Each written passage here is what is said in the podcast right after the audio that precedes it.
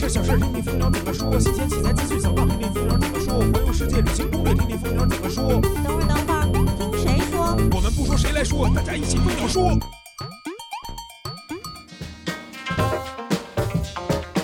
首先要提醒大家，想要看到每期节目里聊到的文章和帖子链接，请关注蜂鸟网站内的蜂鸟说节目专题，三 w 点蜂鸟点 com 杠说，或者关注新浪微博搜索蜂鸟说，每期节目上线都会附带节目专题链接。另外，请大家赶紧拿起手机搜索微信订阅号蜂鸟说，点了关注，我们还是好朋友。下面进入今天的蜂鸟制造。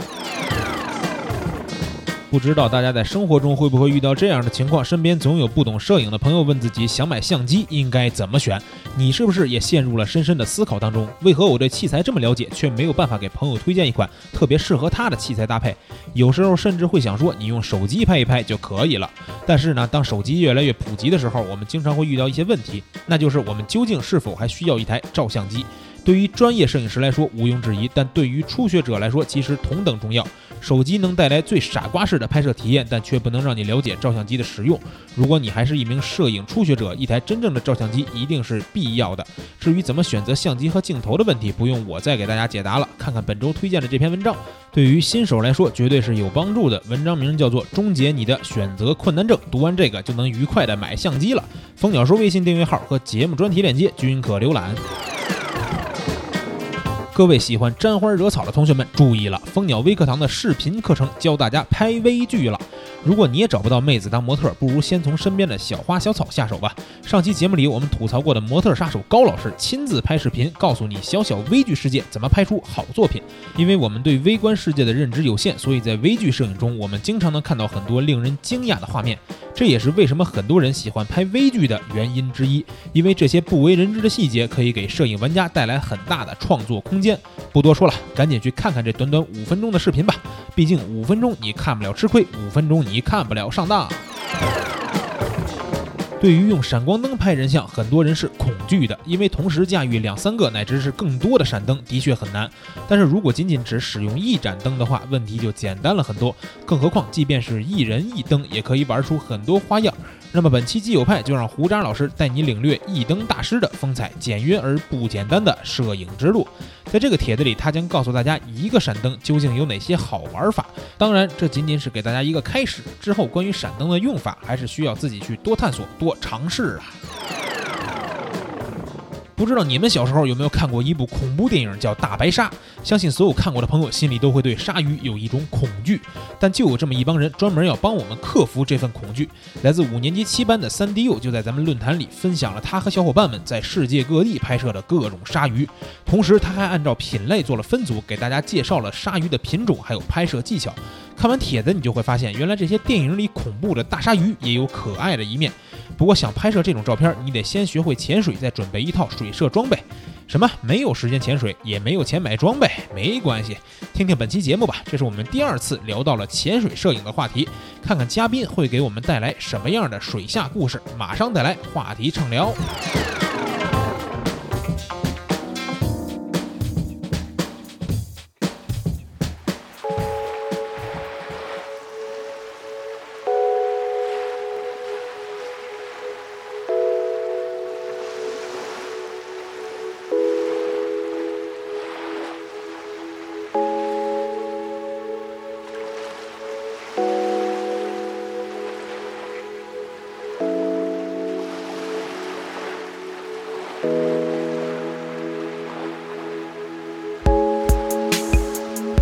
好了，回来本期节目的话题畅聊环节。那这期节目听到这个声音，大家也知道，我们是又一次把话题对准了我们的海洋，也是，呃，跟我们摄影结合起来呢，就是海底摄影，或者说叫潜水摄影、水下摄影这么一个主题。然后今天呢，也是特别的请来了两位非常优秀的水下摄影师，呃，让他跟让他们俩呢跟大家打个招呼吧。首先呢是宋刚老师来跟大家打个招呼吧。呃，大家好，我是水下摄影师宋刚。还有一位非常靓丽的美美少女水下摄影师哈，叫王天红老师，来跟大家打个招呼。大家好，我是王天红。啊，然后两位老师其实说这个，呃，拍片子拍的都非常棒啊，但是今天这个见了以后发现都非常的年轻。然后想问一下，就是说你们这个拍水下摄影有多长时间了，就能拍的把照片拍的这么好呢？呃，我从一二年开始。呃，算是正式接触水下摄影吧，啊到现在也有呃五年吧。啊呃，我是从一三年开始潜水，然后真正开始水下摄影，可能从一五年才开始，到现在可能也就有一年左右。然后，啊那而且就是说一年左右就可以把照片拍成拍成那那种效果吗？我我可能我是因为我有陆地摄影的基础，然后对啊这个色彩啊、构图啊什么的都比较熟悉，所以在水下可能可能在水下就上手比较快。啊，哎，那我我想问，先问一个题外话，啊就是之前那个大西哥跟我们讲，他说这个在水下的时候，因为他他前一阵不是也学去了吗？完了说在水下的时候，有些这个水温特别凉的时候，他说要靠自己的尿液取暖，这是真的吗？嗯，呃，这确实是是是经常发生的，在潜水时候的一件事儿啊啊，因为因为水一冷，你本身就容易让人想想想想撒尿嘛，啊然后但是也也也不一定说你每次都。都把所有的尿都都都撒掉，因为你有可能潜水好几十分钟，然后你一次都撒了，可能你就就就没有接就没就没法取暖了再。还得留着点儿 是对吧？，因为它是这样，你你只有在穿穿的那个呃潜水服的时候，湿衣的时候，啊你可以用这种方式，因为你的尿液不会很快的去散到海里，啊它会在你的身体周围流动，然后啊会保持一段时间的这种温度。哦这不不不，但是我觉得这个靠尿尿取暖肯定是不对的，就是我们都一般是在万不得已的情况下才会 才会尿。呃。，就是一般还是要靠合适的潜水装备，然后贴身的这个湿衣啊或者干衣啊，才是真正的第一保暖要素。就是还可以靠其他的方法去保暖，不一定 这个、这不是必要的对，的。大西哥肯定是装备不到位，对吧装备保不了暖只能靠自己的尿，再上点火一油还拉线儿，这没辙，这真是。而且那天我还看有朋友说说这个很多人在不管是游游泳啊或者潜水的时候在海里边尿尿，他们说觉得这个尿呀会对这个。就是海洋造成一个污染，完了我还专门查了一下，查了一下，对这个反正是美国那边什么化学专家说啊，说这个尿人类的尿液是远远不会对海洋造成污染的。对对对对，嗯，他们说这个有，而且有时候还可能造成这种就是它是一种肥料的对。对小时候咱们说冲那个花尿尿是施肥什么那种感觉，就是把花全给烧死了。完了，他们说那个就是有一种好像什么什么精是吧？有一种大的鲸鱼，完每天要排几百升的尿液是吧？嗯那一泡尿估计能淹死好几个人。因为因为因为什么呢？因为海洋的这个水量是极其巨大的，嗯因为你你你产生的那点儿尿液是微乎其微的，对，就是它它实际海洋储藏了世界百分之九十七的水资源嗯啊，就是咱们人类那一点儿尿液其实是远远不会造对海洋的这个结构造成任何影响的。对对对，所以说大家去游泳的时候啊，有尿就想尿就尿，别憋着，别憋坏。完了这个，再问一下两位啊，因为毕竟也是不光是说水社嘛，对吧？想水社潜水也得先学沙实了。完了，身边是不是生活中也有很多朋友，就是说都想跟你们取取经，就说我也想拍出你们在朋友圈里边发的那么好看的照片，是吧？也想学习水社，你们一般会给他们什么样的建议呢？嗯，实际上就是朋友圈也是有很多朋友看到我发的图片，或者嗯是我去潜水的行程，然后也会产生这种想潜水、想要去拍水下照片的这种概念，然后就也会来询问我。虽然我那照片拍的都也挺菜的吧，不菜不菜，一一会儿大家在这个咱们微信这公众号里边就能看到，有很多微剧作品特别精彩，我觉得。嗯，但是我会给一些朋友列举一些方向。首先嗯看他们都是什么需求，因为有的可能是水下的记录，然后如果要是只是单单水下记录的话，那可能用一些只要有基础防水功能的相机，然后或者是 GoPro 可能就可以了。嗯、啊但是如果要是为了拍比较漂亮的图片的话，那可能相机还是要加视频灯，然后配专业的防水壳。嗯呃，但如果要是再更高级一点，是想要搞专业的，那就不太一样了。就而且还是要有全套的这个水射装备，并且要有过硬的潜水技术。嗯嗯、所以建议想学水射的朋友们，就是一一定是掌握了一定的潜水技术和经验以后，再带相机下水。哦，就是先得把潜水学明白了，对吧？对，我也想说的是，因为水下摄影呢，除了潜水，你要控制好自身的这种各种身体姿势啊，嗯然后浮力控制，因为水下环境呢是复杂的，它有有可能有不像在平静水域，它会有洋流啊，有嗯浪啊，还有这些这个呃地势都是起伏不定的，嗯。呃，你需要控制好，以免第一是保护好自己，呃，第二呢也是对不会对海洋环境，对这比如说珊瑚啊都是很脆弱的，如果你撞到它们、踢到它们，它们是会呃受到伤害的。如嗯如果潜水的人多了，这可对这个海洋是有非常大的影响的。嗯。呃，所以说，在有一个过硬的潜水技术的同时，然后你才能有有有有这个精力、有这个能力去掌控你的呃摄像摄影器材，因为这个器材其实如果从专业角度讲，很多是很很大型的，呃，在这种情况下，呃。就是说你，你你你要控制不好的话，你的器材更是对你造成一个一个一个累赘。你别说你想拍出一个好作品来说，你可能自己都会深陷于危险之中，或者会嗯丢掉你的器材，或者会造成一些呃是呃这个生命上的危险啊。嗯，那就是说，其实刚开始在学这个潜水的时候，比如说带一个类似于 GoPro 这种运动相机下去，对吧？拍点。拍点儿这种记录性的视频回来自己看看也挺好。就是先不要先想着着急把这个摄影作品拍好。对，先是比如说你 GoPro，然后你觉得呃你回来可能呃觉得自己弄得不错，然后慢慢的在熟练的过程中，你可以带一个卡片机啊，或者这种拍一些呃呃这个图片类的作品，然嗯后再进一步，你可能你进一步觉得自己还能更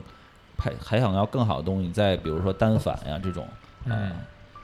那你哎，当时那个你们俩都是就是先都是先学的是这个潜水潜水，然后再玩的水下摄影。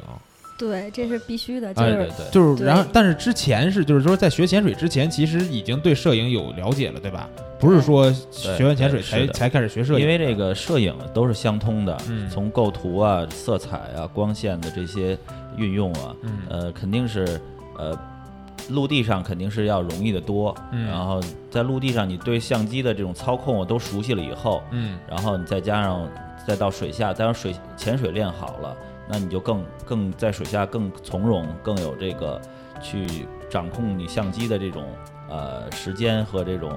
呃就是更容易吧。嗯对，就是所以说这个潜水的技术越高，然后就对海洋啊、水下环境啊，还有这些生物的知识越了解，然后才有可能拍到更好的照片。对我发现其实对这个呃海底生物的这种了解也是一个重要的事儿啊，就是说有时有时候我们在下面看到很多东西，不知道它是什么东西，不知道叫什么，有时候甚至不知道它是否真的有这个对人类的威胁或者伤害这种东西，对吧？不了解很危险，而且。你再再退一步说，就是说我们可能拍到很多东西回来一看，不知道不知道这玩意儿是什么，对吧？对可以上百度查，但是万一你看到什么东西其实是特别稀有的，但是没没拍到对，就是有的东西在百度上都查不到。啊，那查不到你们从哪儿获取这种信息？呃，会有一些鱼书啊，或者是在一些国际的这种网站上啊，然后会发帖子问大家这是什么。对，有很多专业的这种书籍，嗯呃，就是前辈们给给给咱们就是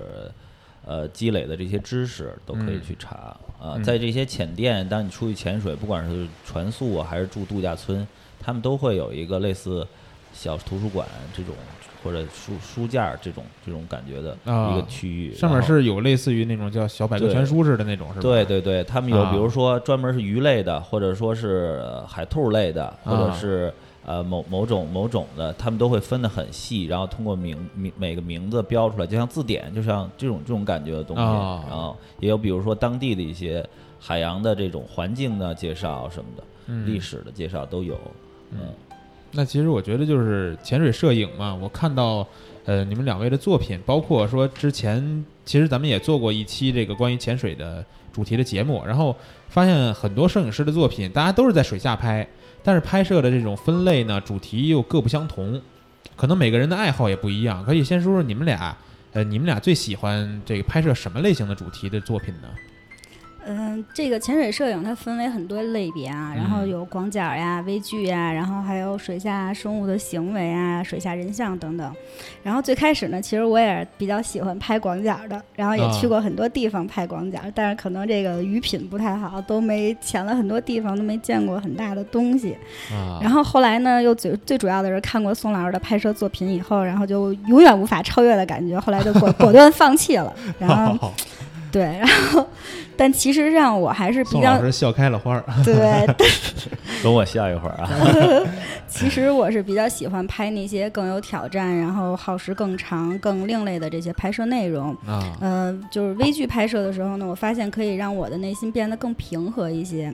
嗯因为拍照的时候，真的就是拍那些小东西的时候，可能需要忘了很多事情，然后甚至呼吸，就是我摁快门的一瞬间，可能我甚至是忘记呼吸的。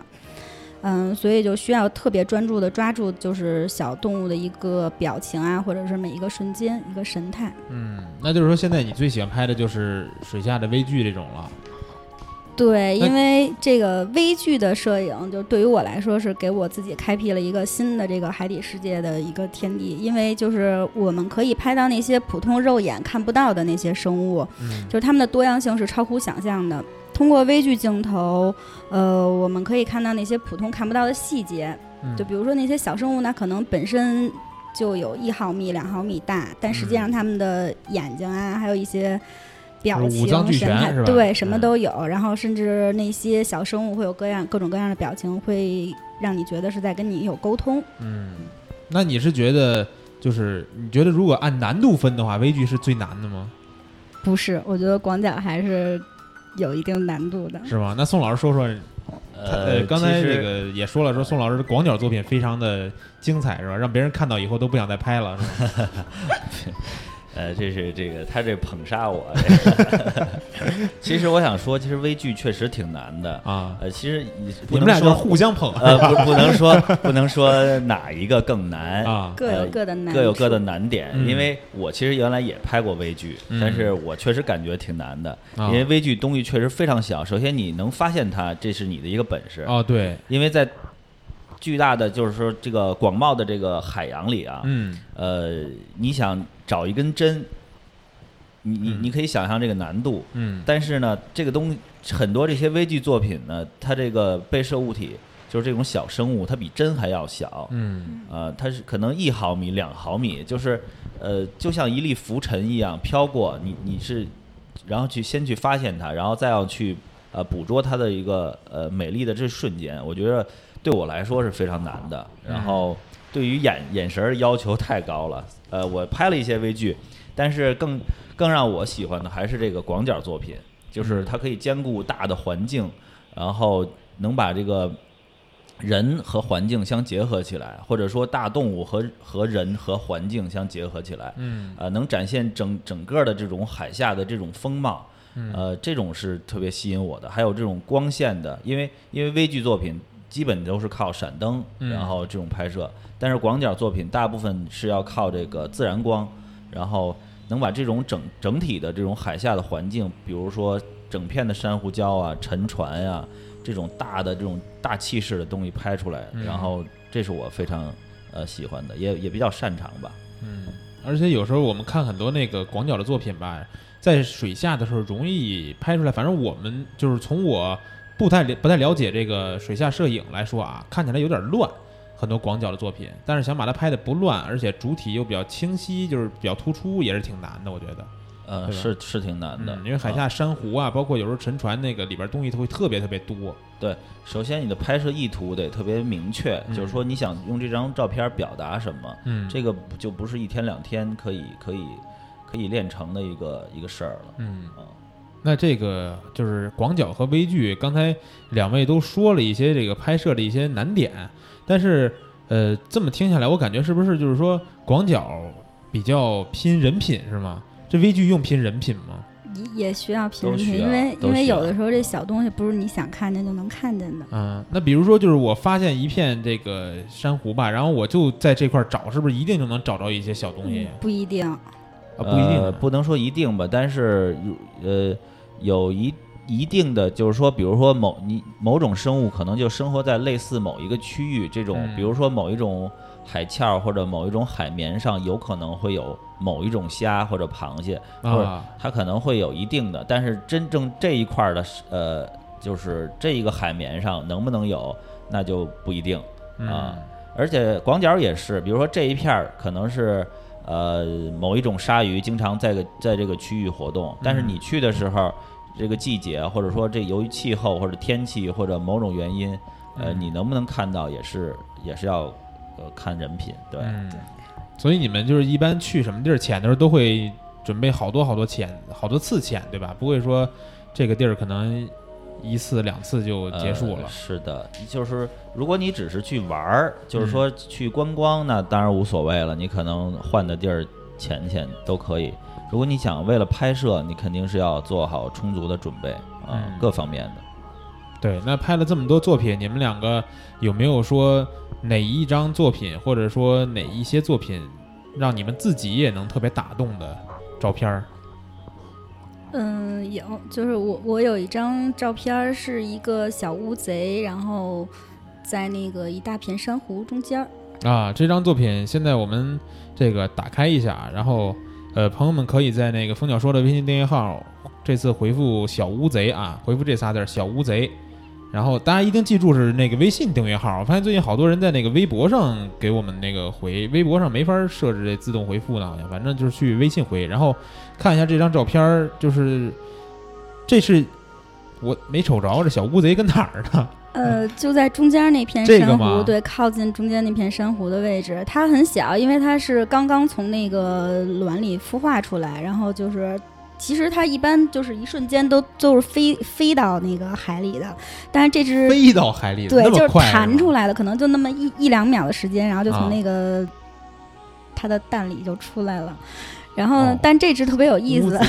哇！诞生了，对，诞生了。然后啊它比较有意思，就是它出来以后，我觉得它可能是比较累，然后呢，它就找了一一一一小片珊瑚靠在那儿，它就不动了。哦，哎，等会儿我再再确定一下，就这张照片儿，现在大家也能看到啊。这个回复小乌贼能看到中间儿这个东西是是那小乌贼吗？对，我看着好像跟那个边上东西都差不多啊。就是从我一个小白的角度来看，就这就是一堆评估，中间有一个小评估。对，当时我拍完这张照片，然后回去看的时候，我就觉得哎特别有意思，然后我就还特意给他写了一段话，就是他，嗯我觉得他周围的那个带着褶皱的珊瑚就可以象征着保护环境的一个坎坷吧，因为它是褶皱的嘛。嗯，然后，但是中间有一只特别可爱的小乌贼，然后安静的躺躺在那个那一片珊瑚上，嗯、又象征着这个海洋生物保护的初见成效。然后整幅画面就非常安详平静，嗯、又不失生机。然后这个嗯，你你呃，这个个小乌贼的这个闪亮的眼睛，又象征着这个海洋保护的一个希望的光芒，就觉得还是挺有意思的。这最亮的这个点是眼睛吗？对对对，这那个这个是眼眼睛是吧？就这小白点儿哦。嗯现在还是没看明白这乌贼是怎么待着呢呃，我我我来给大家讲一下啊，啊？那个眼睛往前往往它的右右下方就是它的那个好多触须，但是它是收拢在一起的。这儿是吗？对对对，它是乌贼，不是前面有好多触手吗？哦，然后等于这个呃颜色稍深的是它的头的轮廓这儿啊这啊儿，对对对啊啊，，明白了。然后后边是身体，终于稍微理解一点这个小东西是怎么待着了。完了，这旁边这个珊瑚好像跟那个，就是跟别人拍到的，或者说咱们刚一会儿要聊到的一些珊瑚长得不太一样啊。嗯，对，这这是是硬珊瑚。水下的珊瑚也是很多种类啊，这啊是其中一种。这种这珊瑚其实不不是太常见嗯，啊，这叫这是刚才那个教授说的硬珊瑚是吗硬珊瑚？但是我感觉它是会随着海水忽闪忽闪动的那种感觉，呃不它其实是不会的不会的嗯啊。这张小乌贼的照片，大家记得回复这仨字儿看一下啊。然后这个咱们再再说说别的作品。就就一张太少了，嗯能打动自己的，我们基本上拍的照片都能打动自己对。那我们觉得好作品太多了，你这太吝啬了，就让放一张。没不不让你放一张，那你可以再再说别的嘛。对，然后大家看一下那个毛虾的那个作品，毛虾啊，我再打开这张照片，然后大家回复毛虾，在微信上回复毛虾可以看到这张作品啊。毛就是那个长毛的毛，然后这虾确实是虾如其名啊，感觉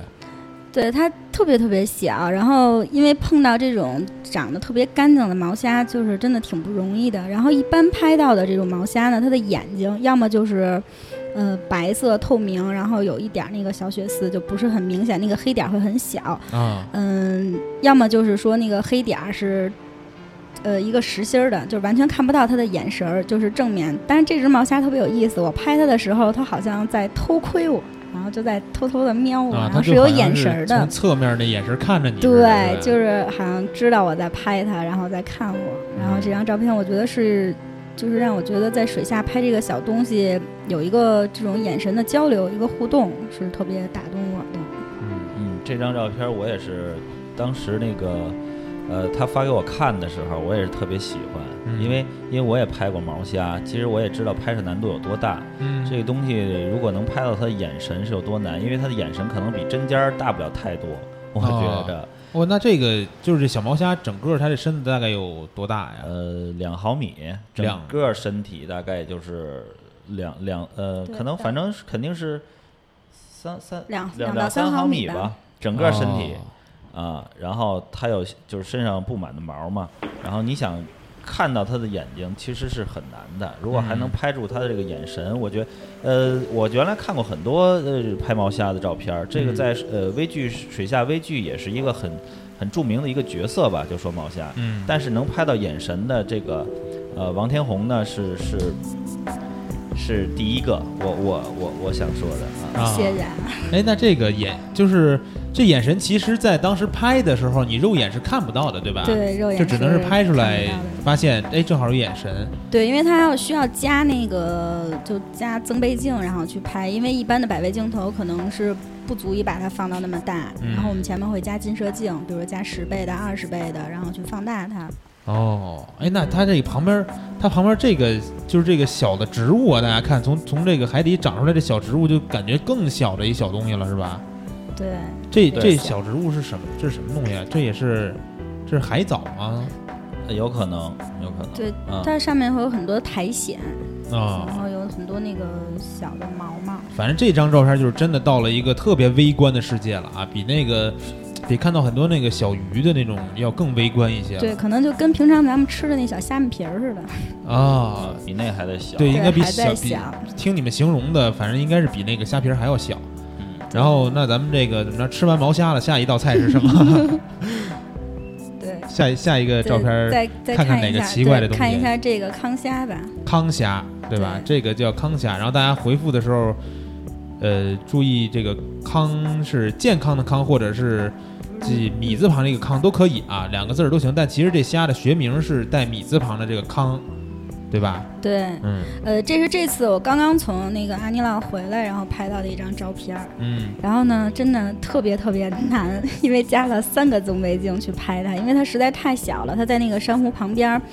就跟那芝麻粒儿似的，然后就一小黑点儿，然后就在那儿飞飞飞。然后哦，呢，这一小黑点儿，完了拍完了以后是是，对，然后我也但这张照片我有裁过啊，但是可以啊放的、放的比较大。嗯所以就说这个微距摄影真的挺吸引我的地方，就是说我们可能有很多东西是肉眼看不到的，然后嗯但是我们通过了这个微距的镜头，然后把它放大，然后能看到它一个真实的面貌。嗯呃，这张照片拍完了以后。让我觉得特别有意思的是，就感觉他那个好像脑袋上是长了一个小皇冠似的，哦而且而且它的尾巴，然后那个就是底下大家能看见底下底下那个尾部尾尖儿的那个部分它是分开的，然后感觉像两只手，然后撑在脸的两边儿，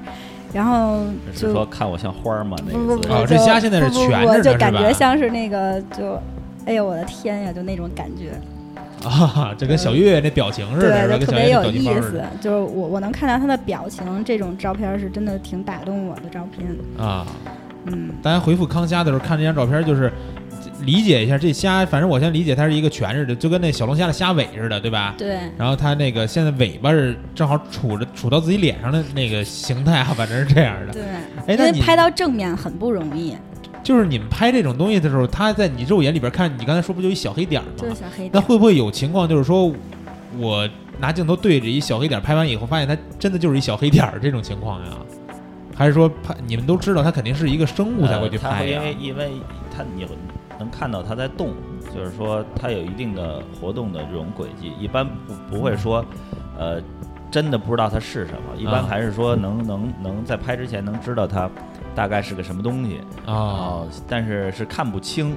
但是能看见啊。嗯，对，但有很多东西是你拍的时候根本就不知道它是有眼睛的，啊，然后拍完以后发现知道它是个生哦，物，原来是个生物，后发现对，还它有长这样。眼睛，所以水下的这个呃微观世界，就是如果真正放大，我觉得其实这就是一个外星球啊。对，你真正的去就是去去去去看到他们的时候，你真是这个大开眼界。对，就当然很多朋友可能说自己没有机会去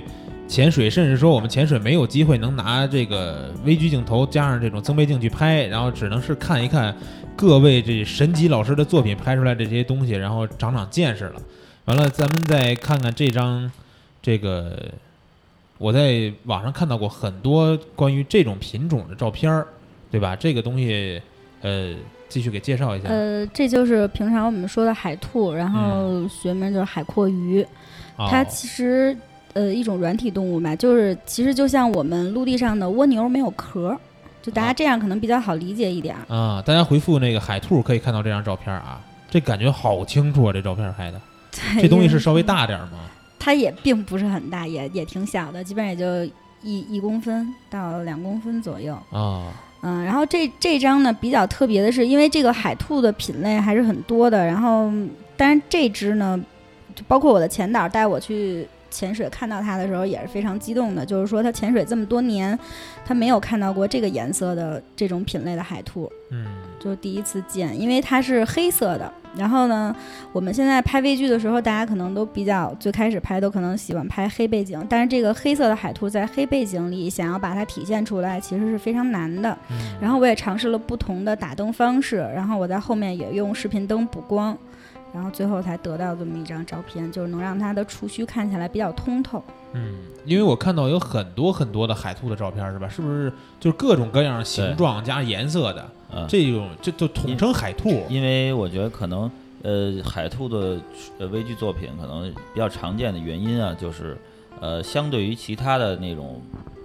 呃微距来说，海兔相对比较好拍一点儿，因为它啊动作慢，然后呢又比较容易发现，颜色鲜艳也好看拍出来，啊，嗯，所以可能你见的可能会多一点儿。嗯，而且就是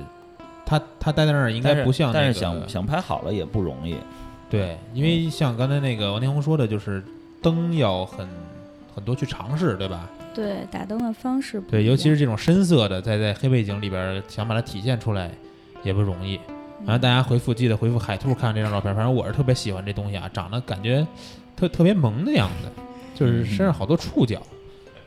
对，但是它这个触角是没有规律的，它不是说一直都这样待着不动，然后它那个触角是会随着那个水下的那个涌，还有那嗯个水流是会有会飘动的。啊然后这张比较有意思，也是像在跳舞似的。你看那个前面有一个触须是，就是不是同跟其他的触须不在同一个方向。嗯，嗯，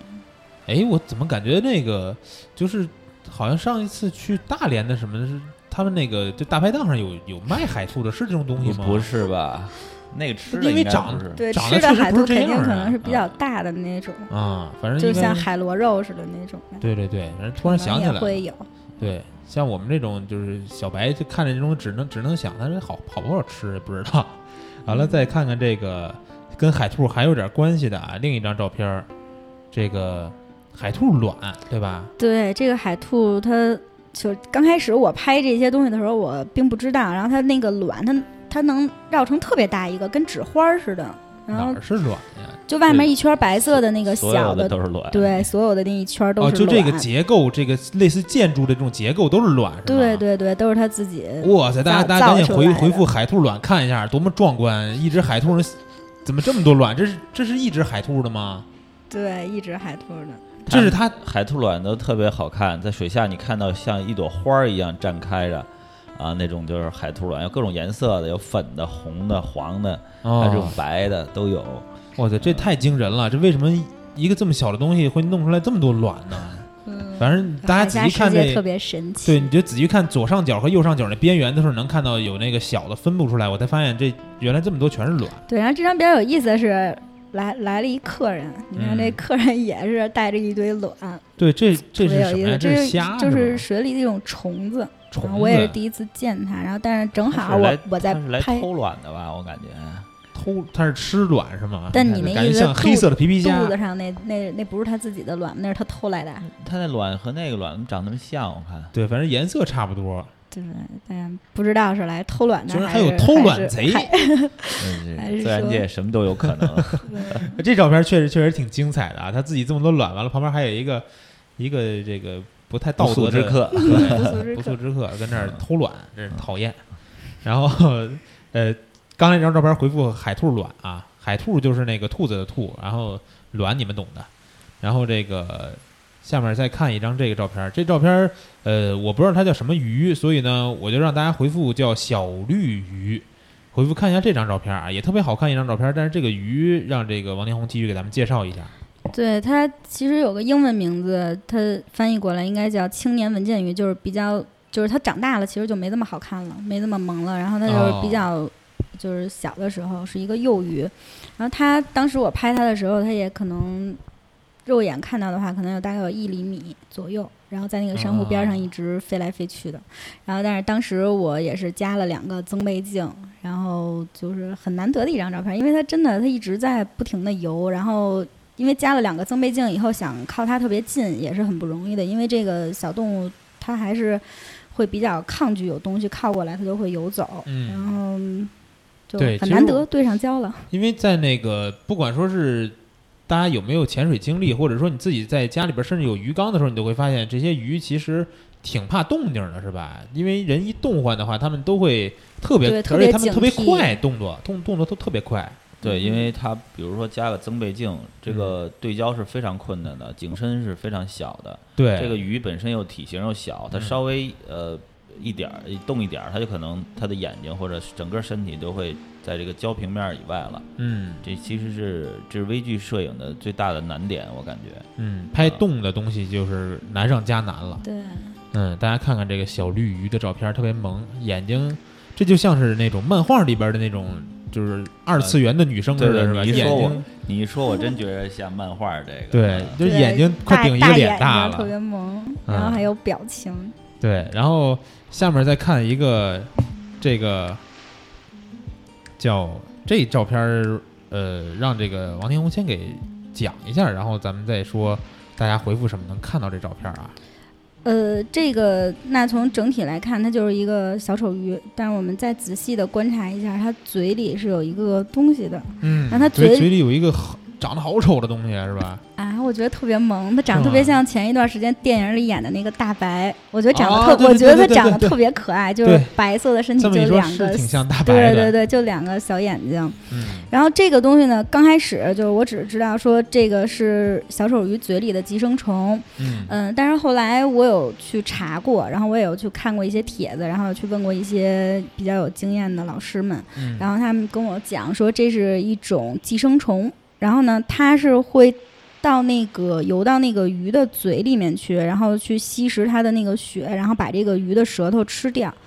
嗯，在吃掉以后呢，它就代替了这个，取代了这个鱼的舌头，啊这个鱼其实就没有舌头了。那它是能帮鱼做鱼舌头之前干的事儿吗？鱼哎，鱼舌头能干嘛？吃东西用舌头吗？不知道啊。呃，鱼用不用舌头这事儿我还真不太清楚。但是它反正就是以后就在这鱼嘴里待着了。对，它就寄生在这个鱼的嘴里，取代它的舌头。但是就我我也拍过这个小丑鱼嘴里有这个寄生虫的，嗯就是很常见。就是小丑鱼，如果你能拍到它嘴，当然很难，因为小丑鱼是动作非常非常快。嗯然后我也拍过很多很多，但是它们永远的在特别快的灵动着，然后你能拍到它张嘴的一个瞬间是很难的。啊然后呢，能拍到它嘴里的寄生虫又拍得很清楚的话，其实就更难。然后，但是它确实是很多小丑鱼都被这种，呃，这种鱼尸就是给给这个呃寄生了。其实淡水鱼，淡水鱼也有好多，呃，啊都被这种鱼尸给寄生的。嗯，对，大家那个回复寄生虫啊，回复寄生虫能看到，呃，我给你们发了两张照片儿，然后这两张照片都是这种小丑鱼嘴里边儿的这个呃小寄生虫，但是我就是不好理解啊！你说他们吃了一个舌头之后就在这里边待着，那他以后吃什么呀？是就靠这鱼再吃什么别的东西，他在吃吗？对对对，他是靠鱼的进食，他就省得去那个。哦，他就先摆一道是吧？鱼吃点什么，他先扣着点对对对，啊。这个尼莫也是挺逗的啊，这一张嘴一闭嘴，给他就不就咽下去了吗？但是为什么会它应该是抓的挺牢的，嗯。啊，但是鱼其实自己也不知道，它可它们这种物种可能都不知道自己到底需不需要这寄生虫，对吧？有时候可能觉得已经是一种习惯了。呃，应该是不需要，但是它没办法，它也没有手，或对，者说就被侵 被侵略。对真是太诡异了！你想想，咱们如果说作为一个人，你嘴里就是一辈子会有一个东西在你嘴里待着，完了你自己又没法把它给吐出来，把对，它它实。际上是很难受的，要不然它也不会一直在张嘴，然后它其实会有一个动作在一直张嘴，想要把它吐出去。我觉得是这样的，那大部分的这个小丑鱼是嘴里一般都会有这种寄生虫吧？也不是都有。不能说都有吧，我觉得得有一半儿吧，差不多。啊，明白了。那这个 看了好几张这照片啊，然后这个最后这块儿还有一张这个王老师的照片啊，这个东西，这东西看上去好像是跟那个。我我乍一看小图，感觉跟那个松鼠桂鱼挺像。这确实挺像主持人非常对美食非常有研究啊。炸了这是。对，炸了，这是，这炸开花是了这是鱼类吗？对，这是鱼类，这叫什么东西？这个东西叫龙王釉。龙王釉，釉是哪个釉、啊？对，釉是彩釉的釉，就是彩色，就在瓷器上的那个哦哦釉那彩色的釉片儿的那种。大家就回复“龙王”，然后回复这俩字儿啊，你们能看到这个诡异的东西。然后这个说一说这个物种又是什么，有什么特别的呢？这个物种就是我拍它的时候，然后真的就不知道这是一什么东西啊，当时你也不知道。对，当时我也不知道。然后啊回来呢，我也想通过这个网络去查，但是，呃，在这个百度上都搜不到。你是不是当时只能输入一些形容词去查呀？对，不是刚开始我就输入的是龙王釉，大家可以试着在百度上输，是根本就查不到它有关信息的。然后后来我问了哦很多朋友，然后呃给我发了一些资料，告诉我它就是一种就是叫釉科，哦，就是彩釉的釉啊，就是也是一种鱼，但是具体的相关资料我我知道的并不是很多，但是我知道它比较稀有，嗯要不然也不会没有这些资料。嗯，它这个东西，这东西好像那个对这个自己的伪装做的也挺好啊。乍一看的话，就特别像一片珊瑚。对，它会变色。但是我想问一下你，因为我原来也拍过类似这种东西，但是他们身上一般都很多的土啊，或者附着物啊，或者什么东西。我看你这张照片还是相对挺干净的，就是特。干净，是吧？对，嗯，你是呃刚给洗刷刷了一下。对，不是他拍的时候，它身上其实也是也会，但是这只还是相对干净的，然后它身上也会有一些小白点儿，但是后期修的时候我可能会修掉一些，为了它整体画面看起来比较美观吧。哦，嗯但是看完就是真的跟那个就是这东西是不是不爱动啊？嗯，对，它待在那儿，一般要是有东西靠近的话，它就在那儿不动了。嗯，那它哎对，其实有时候看那种海底的那种纪录片儿啊，就是特别爱看那种就是特别伪装自己的那种动物吧，趴在那水面上，然后有什么东西经过，就舌头出去哗一下，然后一下就没了，然后它自己继续闭嘴，假装那个假装自己什么事儿也没发生，然后继续等着下一个猎物出现。然后咱们再看看这个、呃宋老师这边的照片儿，呃，刚才说这个就是特别能打动自己的这照片儿，对吧？呃，对，是不是可以说说？其实每一幅作品都是付出了心血，都可以打动自己。嗯呃，但是我今天呢，就是想从这个呃环保的角度，嗯呃，我选了几张照片儿吧，就是呃从环保的角度想跟大家聊聊这个人与海洋啊，还有这个呃这种可持续性发展的这个方向嗯。啊。然后这个打开，咱们打开第一张照片儿，这个物种叫呃，这种叫呃太平洋曼塔，去叫 manta ray，是一种巨型的呃海洋鱼类，大概长大的话能到四五米，它的翼展啊，啊、哎，这个哎，对我先说一下，大家回复的话，这个照片的话就回复英文的 manta 一，然后看这张照片啊，之后的也是二三四五就那么排下去，然后这个英文拼的就是跟发音一样，M A N T A，然后一就能看到这照片。我问一下，这照片里边这个鱼跟咱们平时说的那种就是叫什么魔鬼鱼是一回事吗？呃，是的，它的这个就是这叫什么艺名啊，还是什么名儿？反正啊是叫魔鬼鱼。啊，啊但是对，但是但是魔鬼鱼可以指很多种，嗯然后这种是比较巨大的啊，啊哦，对，这种它有什么特殊的吗？就是说，呃我看这好几张照片拍的都是这个，是吧？对，因为我主要想从环保角度讲一下，因嗯为、呃，就是魔鬼鱼嘛，manta，呃，它其实是一种非常优雅、非常美丽的这种海洋的巨型鱼类啊。嗯，然后，如果我们潜水的时候能遇到它们呢，其实是非常幸运的一件事儿。啊，呃，当它们就是展开这种巨大的双翼啊，朝你游过来，或者说贴着你的，甚至有时候它会，它比较比较这个呃与与人为善啊，它不会说呃特别害怕你，或者说是呃有攻击性，它是靠这种吃这种浮游生物为食的啊，啊。然后当它这种巨大的双翼贴着你的脸颊游过的时候，你那时候浑身都是麻的，那种幸福感其实是是是非常震撼的啊，那个画面。浑身都是麻的，是因为自己的心理反应。对对对对，是你很很很很很很激动的一件事儿啊，，因为我有一次就是在那个就是在浅海浮潜的时候，嗯完了也有一瞬间就是有一个类似于这种东西啊，它在那个沙就是在呃，海在海底在下沙滩上那个不是对。这种东西，是那种呃瑞，也跟可能跟它有一些亲属关系，反正长得挺像的。然后它在那个下面趴着不动，啊，我一过去，它一下就窜走了，吓我一大跳。那个是比这个小多了，那可哦能长到大的也就长到一米宽对，就差不多那么大，啊，这个能长到很大四五米这种的四五米。都有可能啊。哦，那照片里边这有多大呀？大概？这个可能是一个两米三两两米多三米啊，哦啊，这张是很早期了嗯，这张是很早期拍的一张照片了啊嗯，大概是四五年前了吧，四年前。然后那今天其实带来的这几张这个 Manta 的照片都是就是分别不同时期拍摄的？嗯，对，呃，另一张照片也是四年前拍的，然后剩下几张是今年刚拍的，就是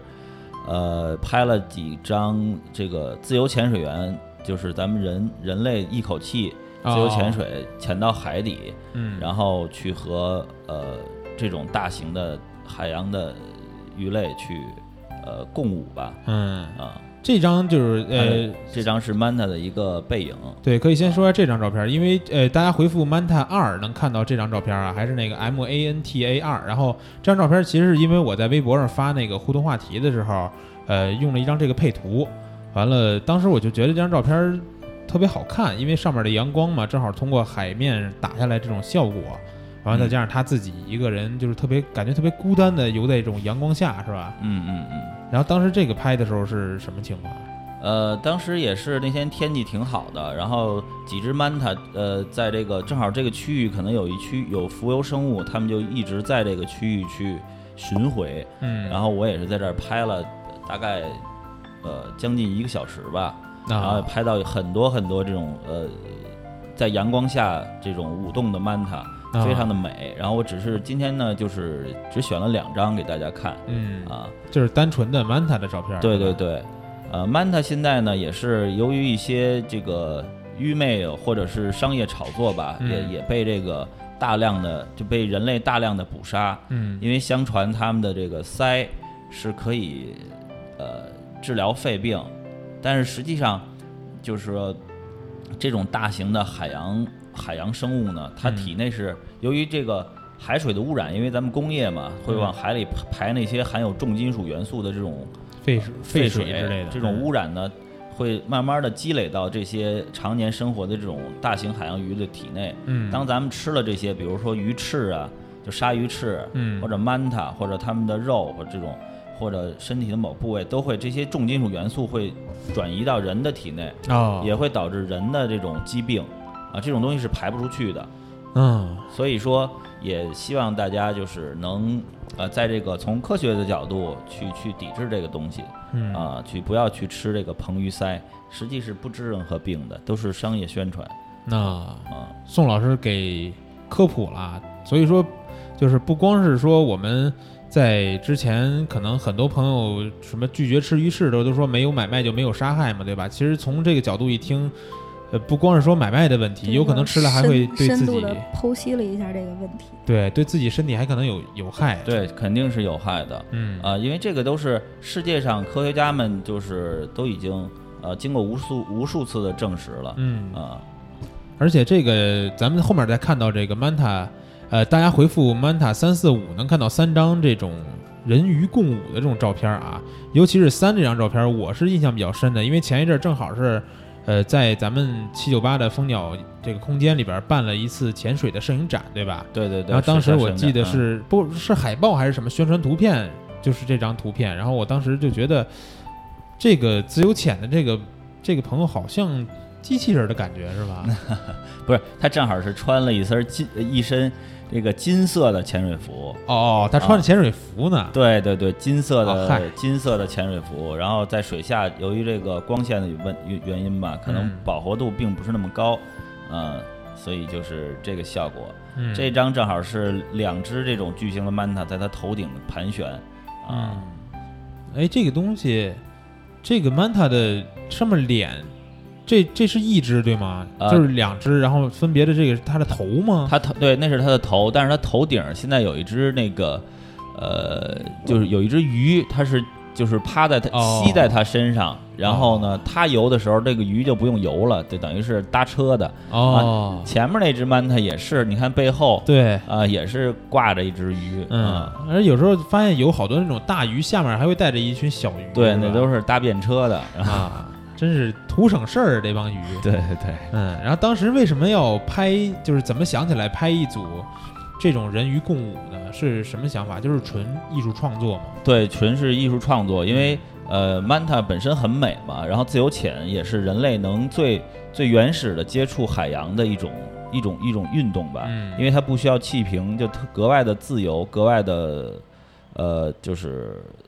就是在画面里格外的美吧，嗯啊，所以我们想就是自由潜水员和这个各种海洋动物。当时我们去的是墨西哥的索科罗群岛，嗯，因为冲着那边的那个座头鲸去的，想拍一组潜水员和座头鲸，但是就是也是，呃，这个不太不太那个理想吧。座头鲸没有在水下拍到，然后但是这那边的 manta 呢特别的配合，就是他们非常友善，会不断的过来，呃，找你去互动啊，啊，所以有了拍到一些这个自由潜水员和 manta，呃，人与动物的和谐相处的画面。就是他们当时也会往这个咱们的潜水员或者摄影师身边的这个地方来回来去游，是吧？是的，是的啊，那还挺配合的。对，然后这个就是呃，大家回复曼达四看到这张照片啊，这里边为什么有好多这种，这是边上这种气泡啊、气泡是都是潜水员，那些哦都是水肺潜水员，在周围形成了一 一道这种气泡墙。突然感觉好恐怖呀！本来我觉得就是就是你们几个人的事儿，完了突然发现背后还有一堆人在那儿待着呃。并不是因为一个呃著名的地方，可能会世界各地的人都会都会去。啊，然后他们其实也不一定在拍照，是吧？，对他们就是在那儿待着看看啊，啊对，真好。看看你们这个潜水的这种照片儿啊，感觉就是看完了以后让人无无比的羡慕，然后就像大西哥那种忍不住的就去自己学一个。但是我觉得他呀，他也拍不出什么好照片来。因为他他没有没有买那个什么潜水器材什么的，这都是慢慢慢慢来的，这都是啊，嗯大西哥在外面是吗？别让他别让他听见我说他坏话。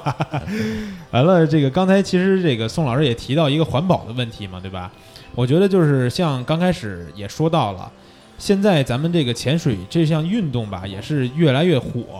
不光说是为了拍照的下面潜去，很多这种不爱拍照、不爱摄影的朋友也都愿意去，呃，下水，对吧？嗯包括说咱们中国周边也有能体验的地方。然后其实现在去一些国外的地方学，或者是说去玩，也不是特别贵。啊，大家收入水平都提高以后，那么多人愿意下去，这个事儿对海洋是不是造成一种潜移默化的危害？呃，就是现在确实是越来越多的人潜去去学潜水，但是我觉得这个是不会对海洋造成很大危害的，因为就是每一个这个正规的潜水员，他都会受过这个系统的培训。嗯，那我们在学习潜水的时候，那都会讲到说对海洋的保护是有多么的重要。嗯然后所以说，一个受过正规培训的潜水员，就是他肯定是相对来说是有这个海洋环保意识的，就是嗯会比普通人要要了更了解。嗯嗯，但是也不排除说，如果这个潜水员一旦在深海说，比如说有一些丧失道德啊，或者丧失这个伦理的去伤害这个海洋动物的话，那一定会对海海洋会造成危害的。嗯对我们潜水员有一句话，呃，好像是被印在书上的，嗯呃就是带来的只有气泡，带走的只有照片儿。就是我们不会带来一，呃就说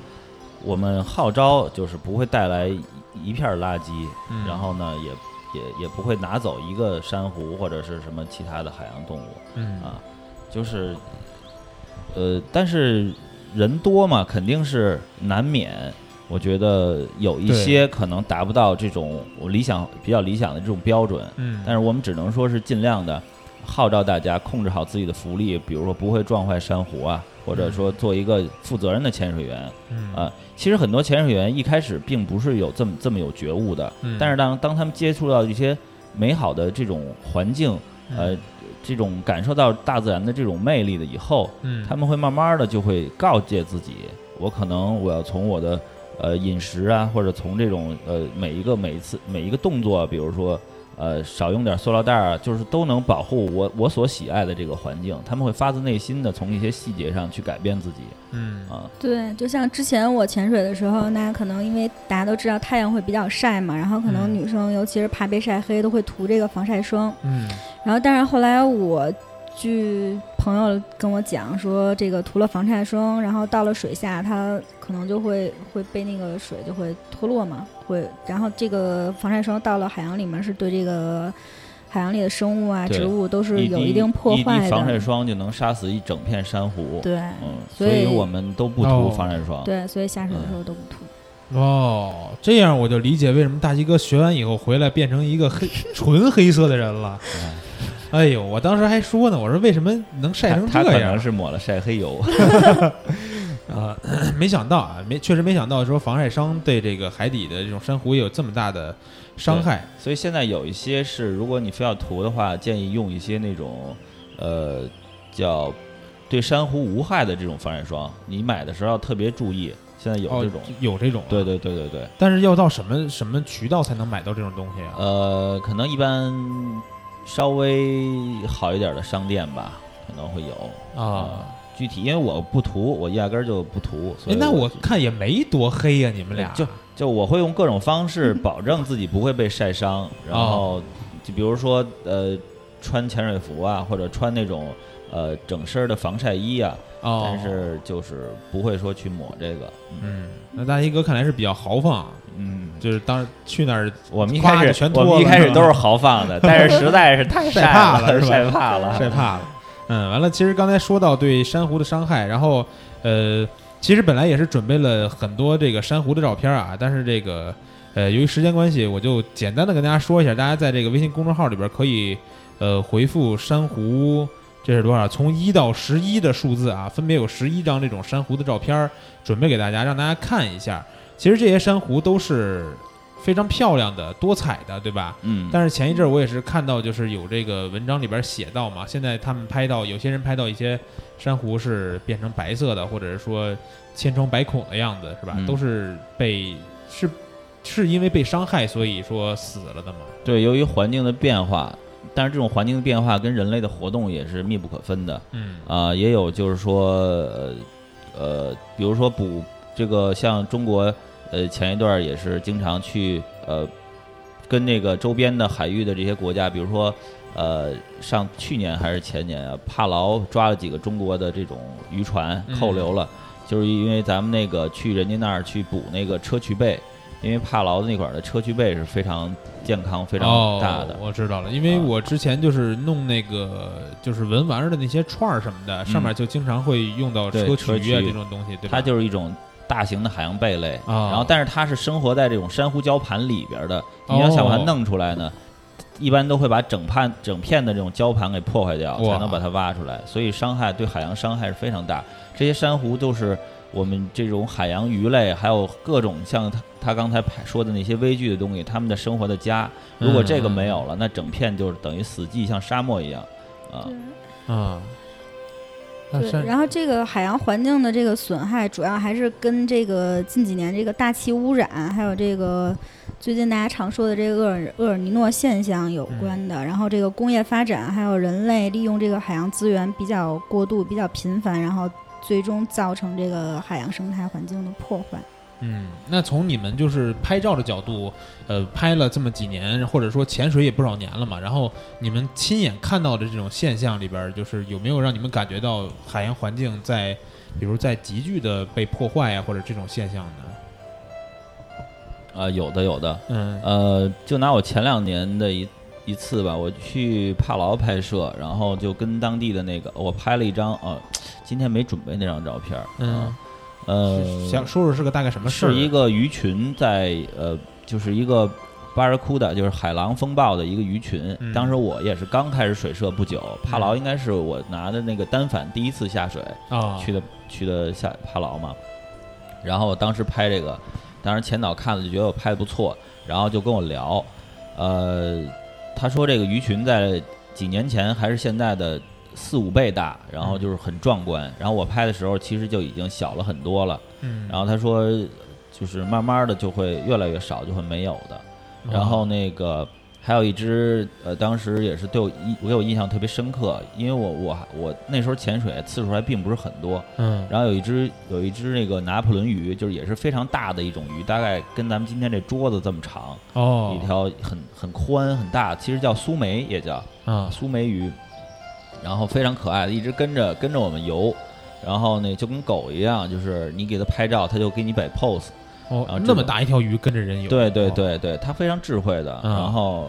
跟着你玩儿，然后我们都特特别舍不得，然后后来也是前两年吧，呃，听说那那鱼也被偷偷猎者给给捕杀了，其实它啊是等于是帕劳的国宝级的这种这种鱼，啊那他们捕杀是就怎么吃着就是吃啊，嗯，就是有人就有钱人嘛，他就可能就想吃点稀有的是吧？对就想吃点儿这个没吃过的啊，啊，确确实是，反正前一阵儿我也是看那个，就是有说在中国的这种海南附近吧的省市，可能是有吃那种海龟的嘛，对卖卖特别贵。南方人都吃那东西，对对，完了海龟，你说它前一段也是嘛，去菲律宾有一条那个船跑人菲律宾海域去捕海龟，被人家给嗯扣下来，还当做咱们，因为本来中国和菲律宾就有这个领土上这种纷争嘛，，对对对，然后还扣下来被人拿着当着事儿说嘛，嗯，嗯，那王老师，你这边有什么觉得就是对环境污染特别严重的印象的事件吗？嗯，就是经常会有一些水社的这个潜水员，然后坐到一块儿，然后就去交流嘛。然后我们就会说，那以前我们可能在某个地方看到什么什么东西，然后但是现在到了这个地方我们看不到了，嗯，或者说有一些地方看到很漂亮的珊瑚，五颜六色的呀，五彩斑斓，但是现在可能因为种种原因啊，白化现象啊，然后我们这些珊瑚也都看不到了。嗯那比如说现在原来大家都说，那可能去什么大堡礁潜水啊，然后在浮潜就可以看到很漂亮的珊瑚，嗯，但实际上有一些朋友去了，说大堡礁的内礁，就实际上这些珊瑚已经被破坏的很严重了，嗯，嗯。然后只有到外环礁，然后才能看到这些还真的是就是有五颜六色的这种珊瑚。哦，因为去年我也是有一次就是浮潜的经历嘛，就是在大堡礁那边是叫一个叫绿岛的什么地方吧。完了，反正就是那下面珊瑚就是特别简单，就是一个颜色的，然后都特别的扁，然后呃，但是还是有很多的小鱼可以看到，然后还特别幸运，就是浮潜的碰到一只大海龟，然后在身边，它游来游去的特别好玩儿。然后我觉得就是看亲眼亲身经历过海龟在身边那种状态，然后再听到说那么多人为了吃这种特别贵的海龟，然后去捕杀海龟，嗯觉得这种事儿特残忍。不光是吃，它们的壳儿也被用来就做工艺品、戴帽嘛，对对对，嗯戴帽的这种产品在像像潘家园那边有很多很多很多，对吧？对，嗯，完了，这个我看，其实这个宋老师还准备了几张特别萌的照片啊，这个咱们再看一下这个照片吧。完了，呃，这是这动这种动物叫什么？呃，我再说一句珊瑚吧，就是我刚才大家如果回复了那个珊瑚的那个照片儿看到的话，嗯呃，它只是就是其实离我们很近啊，在菲律宾的这个图巴塔哈环礁拍的，嗯其实它离中国南海可能也就二三百公里，我感觉啊啊。呃，但是人家其实就是菲律宾这个国家，并不是一个经济多发达的地方嗯啊，但是他们制定了良好的这种呃政策嘛，嗯呃，这种海洋国家公园的这种这种体系也比较完整，所以他们的珊瑚可以保护的像这种这像我拍的这些照片上非常好嗯啊、就是说，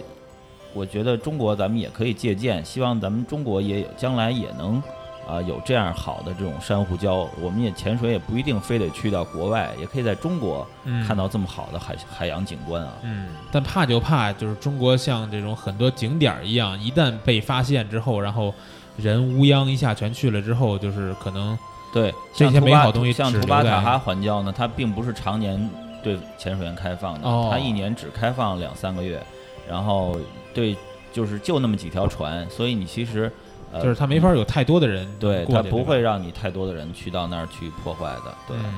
对，其实这种政策也是，然后价格也定位也是在这个东南亚来说是最应该说是最高的吧，嗯啊，所以呃，这个也也保证了一一就是减少一定量的，就不会说人人特别多，嗯，嗯，就其实它定价高也不一定说是为了能赚多少钱，对吧？对对对对。但是就是它大部分的这些收入要你去都要交这种海洋的这种公园保护保育费啊什么的，啊，都是用来这种呃做环保的这种事儿。嗯，但是我国商人为了赚钱，是什么事儿都可能干得出来对的，吧？对对对，二十四小时让你可以去看珊瑚、采珊瑚，这个摘摘珊瑚，对，就是没没没没办法，所以这就是一个一个一个怎么看能把它做到一个呃可持续发展，又能赚到钱，然后用这些钱来做更多的环保啊，嗯。又能让人们呃有这种很好的这种海洋的体会，从而进一步又从心里发自内心的去呃保护海洋。对，其实就是我觉得能看到更多像你们这样的照片，也能刺激大家一下，对对，让大家知道别别这个让这些东西仅存在这些照片里边，到时候你们真的是对，以后去到那儿的时候看就看看见说，哎怎么跟我跟你照片里边说的一都不一样？这种东这种东西，嗯就是根本就没有你们照片里边形容那么美好，其实只是大家把这些东西都给破坏了。然后咱们最后再说一下这个这个这个小东，这不是小东西，是大东西是吧？大东西挺大的，嗯，挺大的，对，这个东西长到三四米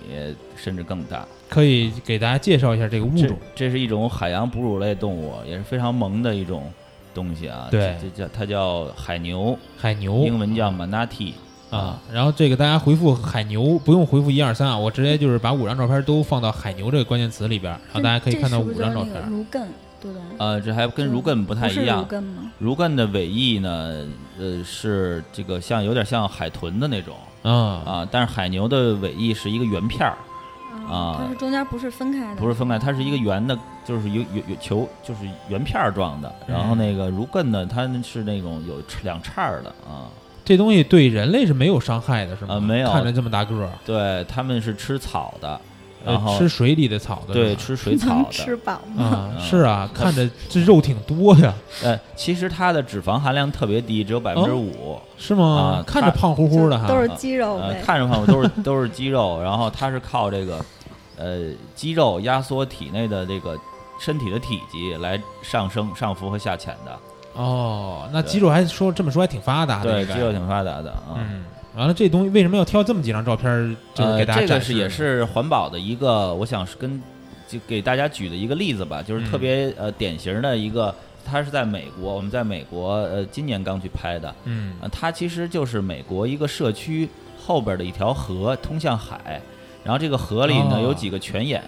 这个泉眼呢出的水是热的，到了冬天呢，这个这个海牛就会从海里到这个河里取暖，啊，他们会大家看有一张照片，就是他们都聚集在一一起，嗯，对呃这个照片儿大家回复一下“海牛取暖”啊，能看到这单张照片儿，对对对，这里边你乍一看可能觉得说，哎，哪有海牛啊，是吧？呃。看不见海牛，都在但这是水面上头照的，嗯然后大家往那个照片的中间，呃，中间那个部位看，就有嗯好多小点儿，就中间因为我偏右啊我当时就是手机拍的，也没有用那个呃 CP，就是叫什么偏振镜，所啊以可能看的不太清楚。对，但是能看到很多影子。对，就是影子。你看看，先看完海牛那些照片，完了看这水面下面，其实你能能仔细看到，就是偏右边中间这块儿。有很多很多，然后这个呀。这个河还有岔道进去，还有很多海牛。啊。啊。它这个其实你看那个那个上边有好多人看着，啊啊！然后就是你在下面拍摄的话，嗯。然后他让稍微有让拍，嗯。他是靠这个能挣钱，哦，然后用这个钱呢，他们建立了一个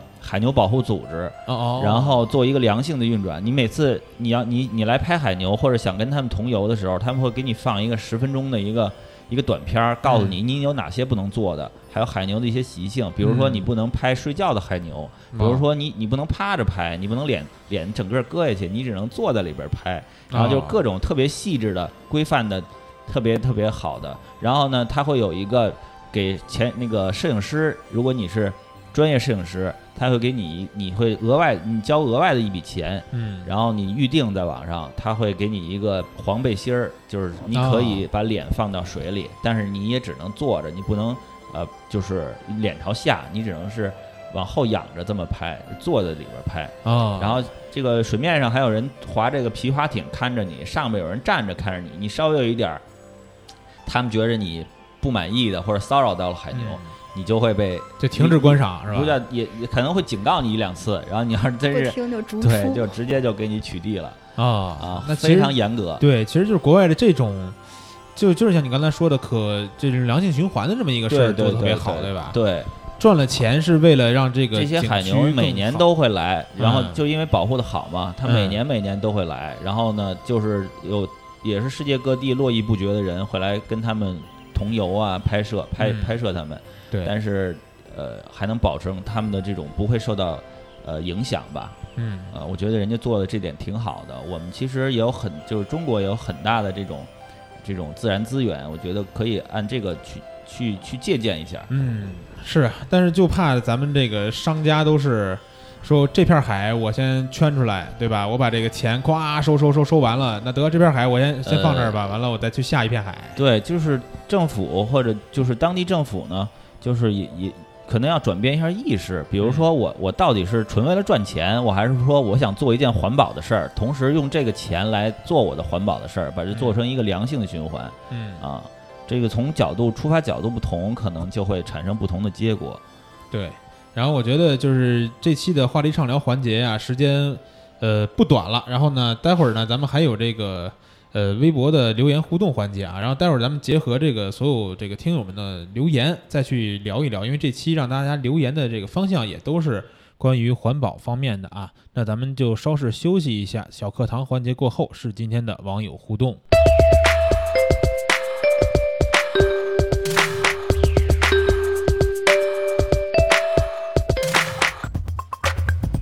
在使用闪光灯拍摄的时候，光衰的比例一般是多少呢？那，这样说吧，那我们先要了解啊，光衰是什么？就任何的点光源在照明的时候，随着距离的增加啊，光线呢会有一个衰减，这个就叫光的衰减。那么下面我们举一个例子，假设在我们面前两米处有一个一平方米的啊被摄物，那么当这个被摄物百分之百的被光线照亮的时候，我们觉得以它为单位，我们再看，如果这个物体呢向后退了一倍的距离，退到四米的时候，我们的光源啊物体不变位置的情况下，我们照射的面积呢是相当于这个物体的四倍。那么就说明我们会照射到四平方米的距离。那么对于每个呃单位的平方米的距离呢，我们只受到了之前四分之一的光亮度。这个就说明了光衰的一个原理。光的衰减呢是遵循负二次方的一个定律。当我们物体越远，物体它的照射范围会越大，照射范围越大，我们将等于我们照射的呃级数呢就越小。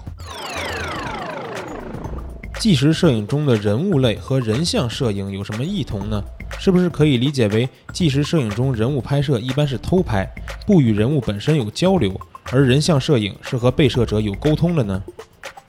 好，通过这个题目呢，我们看到这是两个大问题。那么我们分别来说明，呃，纪实摄影中的人物类拍摄和人像拍摄有什么相同和不同之啊不同之处？那么说啊，纪实摄影当中的人物呢，通常来说呢叫纪实肖像，我们要通过肖像的手法进行拍摄。在这点呢，它和人物摄影会有相同之处，它的构图、它的曝光、它对人物的瞬间的拿捏，这个都是非常一致的。但是它的不同之处呢，是纪实摄影呢要尊重客观的环境，尽量不破坏现场的光线效果，让人物和环境和环境呢有一个真实统一的效果。而人像摄影呢，我们可以任意的改造光源的形态，让我们的被摄者呢被修饰的更加的漂亮，更加的丰满。这是两个相同和不同之处。那么再说我们如何来进行个创作？从创作上来说呢，我觉得纪实摄影的肖像的这种拍摄呢，才更需要我们对被摄者的进行一个沟通和了解。往往的情况下呢，很多的摄影大师在拍出很优秀的纪实肖像来说呢，他们是跟被摄者有一个非常密切的一个关系，有可能到很熟悉之后呢，他才能够拍摄出非常好的这个状态。呃，这个时候呢，他需要对被摄者的本人、被摄者的所处的环境、生存的环境进行了解之后，才有可能创造出非常饱满的一些照片。那么，人像来说呢，人像的沟通往往是我们是捏造事实的，我们把被摄人物呢。给他编织一个非常美丽的谎言，让他呢拍摄出来非常漂亮的一个结果。这个是两者之间截然的区别。一个呢是要反映的什么呀？纪实摄影肖像这块呢，要反映最真实的一个面目；一个呢，我们可以制作一个非常美丽的谎言啊。这是两者的区别和相同之处。请问，如果有四个不同距离的景点，有没有办法把第二个和第四个拍清楚？然后第一个和第三个拍虚呢？哦，这是一个好有意思的问题。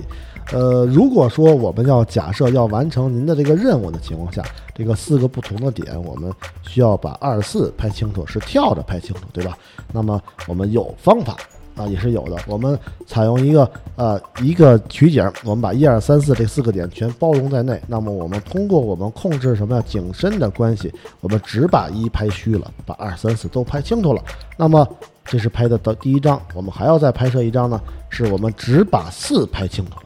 把一二三拍虚了。后期呢，我们通过电脑合成可以达到这种。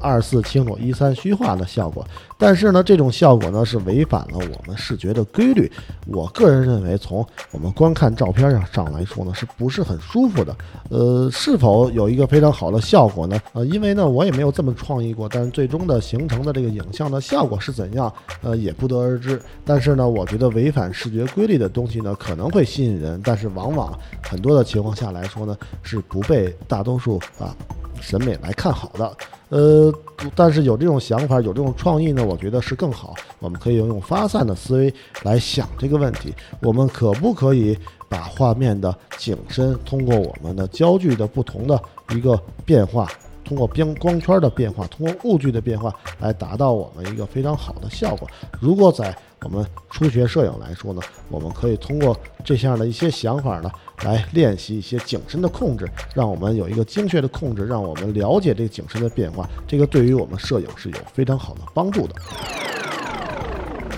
请问人像摄影是必须要拍美女吗？那么给你凤姐，你拍吗？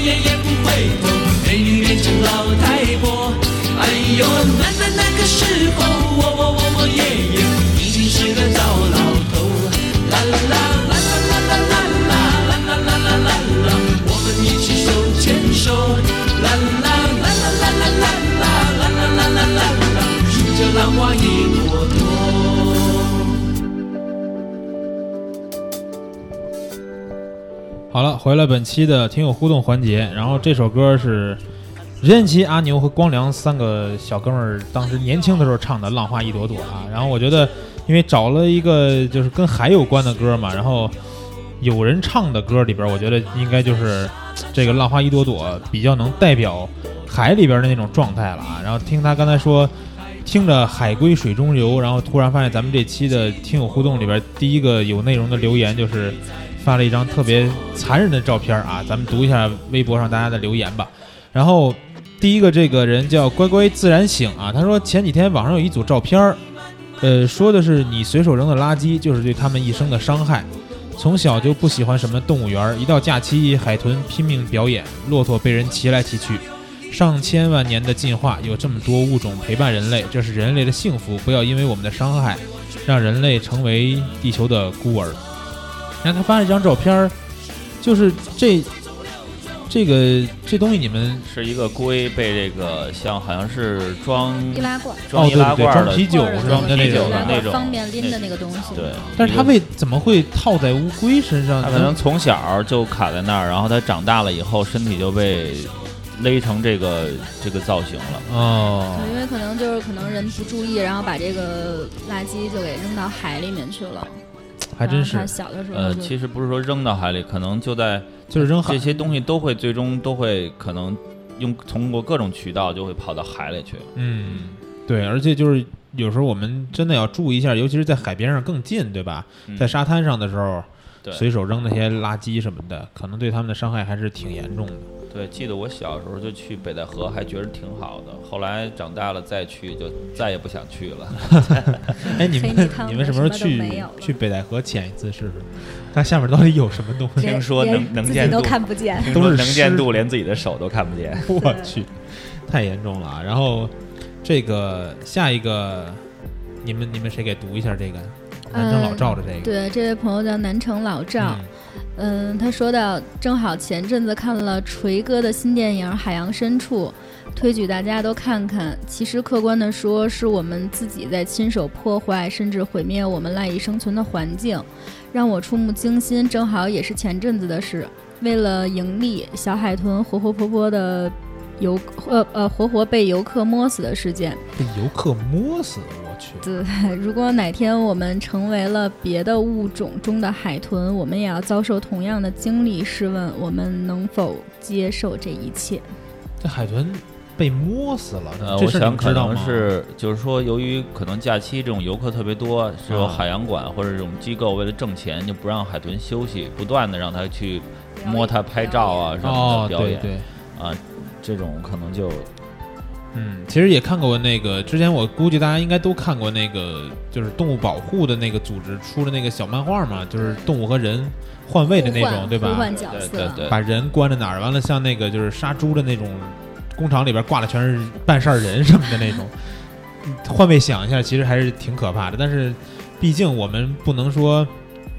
不能说因为这些事儿我们就不吃肉了，对吧？但是最起码可以的，可以少吃，可以少吃。就是猪肉也不能不能不就是牛羊猪对吧我？这种我们宋老师就是素食主义者，是吗？？真的啊、他就不吃这些。我也是早些年。看了一这种纪录片儿嘛，嗯一个叫《地球公民》的，可以推荐大家看一下。地球公民，地球公民，它讲的啊是我们除了人类，还有很多地球上有很多都是这个地球的公民，嗯，都是平等的生活在这个地球上的生命。嗯然后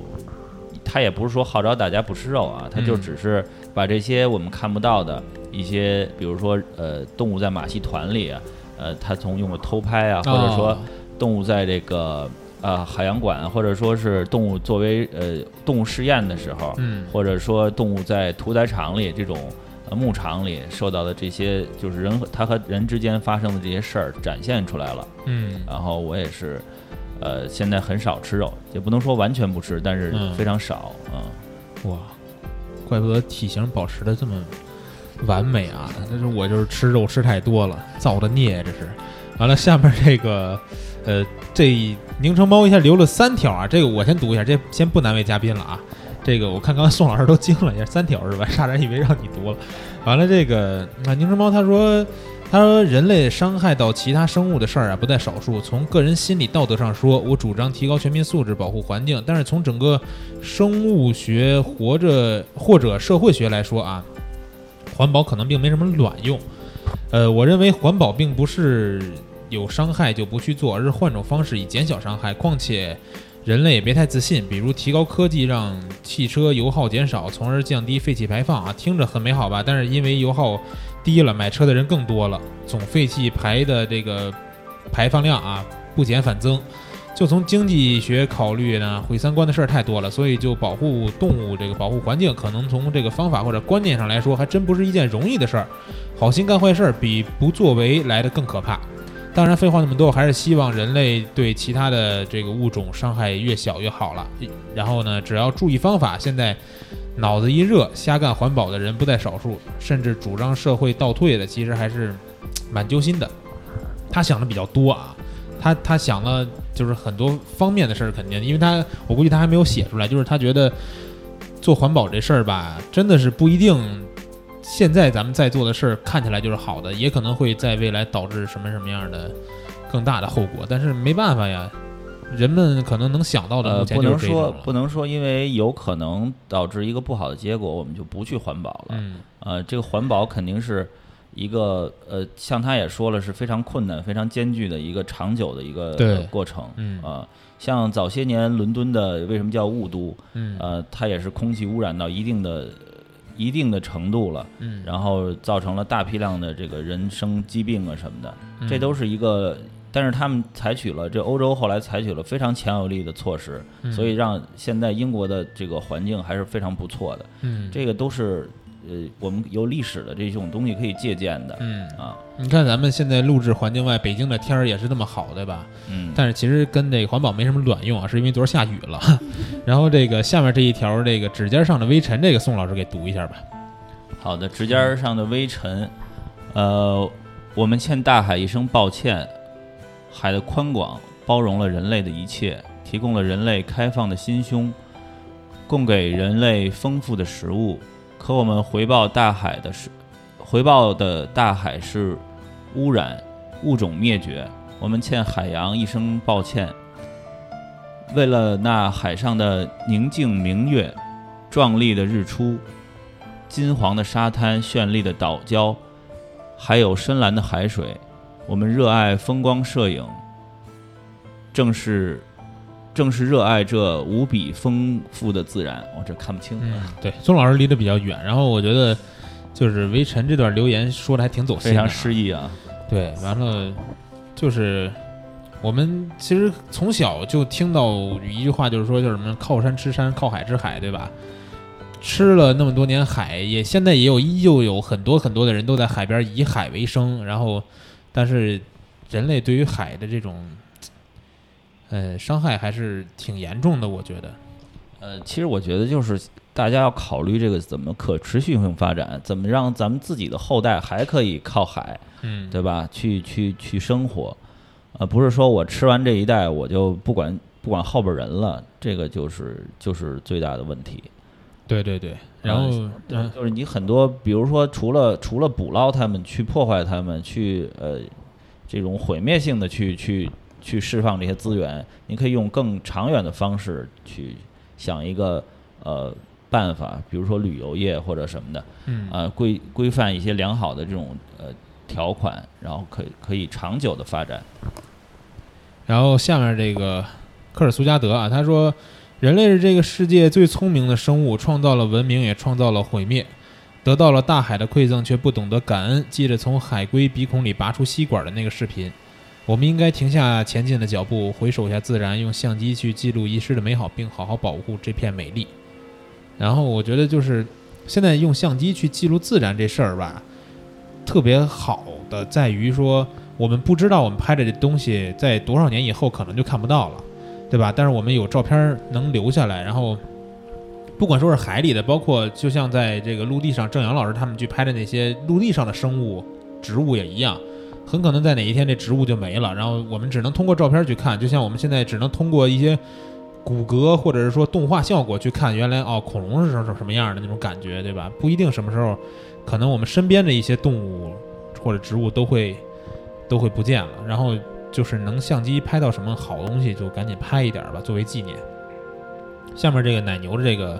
呃，王老师再给读一下。呃，奶牛说到，上午有媒体向我约稿，说六月十二号到十八号是全国节能宣传周，嗯主题是节能领跑、绿色发展。我想对蜂鸟说，啊，我想对蜂鸟说说。啊，摄影人首先是社会人，与大众平等的享受公共资源，同时平等的承担着社会责任。愿我能与各位蜂友一道，从自我做起，从现在做起，低碳生活、绿色行摄，为这世界美变好贡献一份正能量。嗯，低碳生活，奶牛我记得好像还真是一个挺爱低碳生活的人，都是他他特别爱那个骑车出行，然后去骑行啊什么的。骑车是一特好的事儿，因为现在大家都说，呃，开车堵对吧？然后坐地铁挤，你骑车是吧？又不堵又不挤，就是夏天热点，冬天冷点，但是骑车确实是低碳生活的一个保障了。然后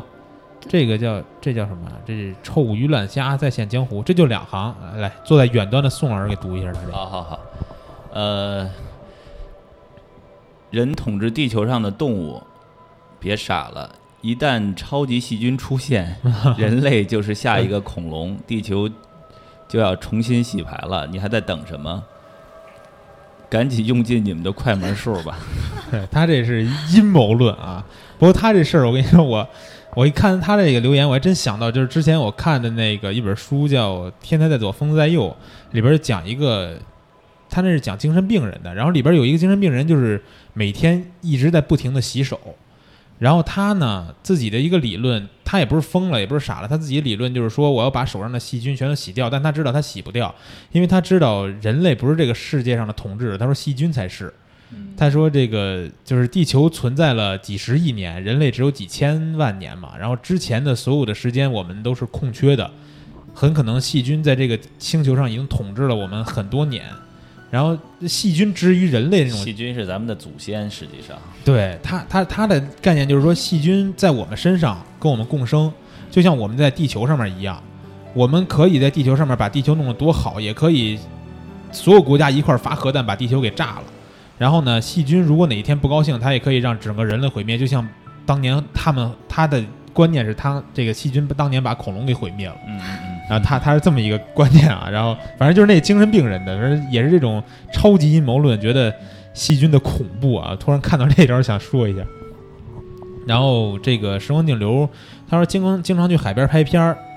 呃，然后最大的直观的感觉就是总能看到海滩上的垃圾。虽然我喜欢拍唯美的画面，但经常看到这种散落的食物残骸、塑料瓶子，甚至还能看到被海水冲上来的废旧轮胎。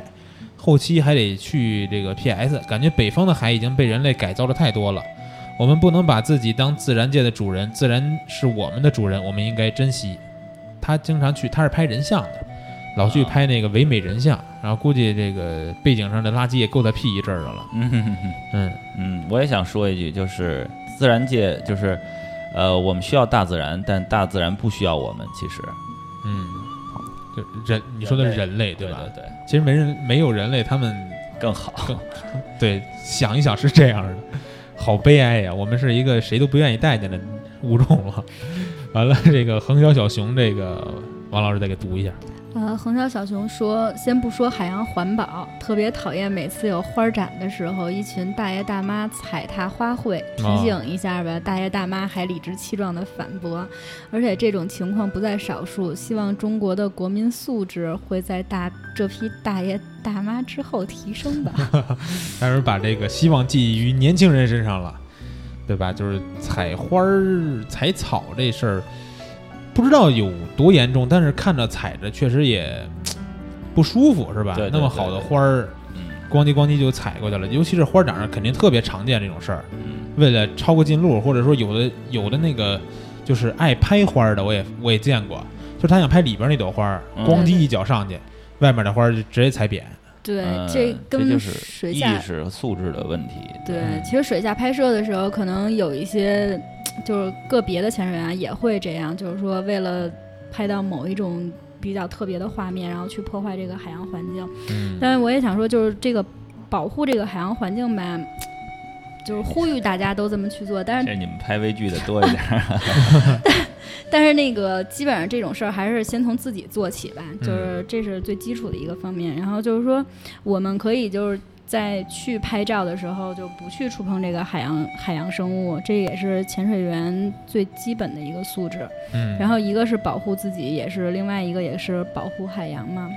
哎，但是你说就是你说不触碰这些海洋生物，我也看过有一些那个水下的照片嘛，比如说有人跟鱼去亲嘴儿啊什么那种，那那种算触碰或者伤害吗对？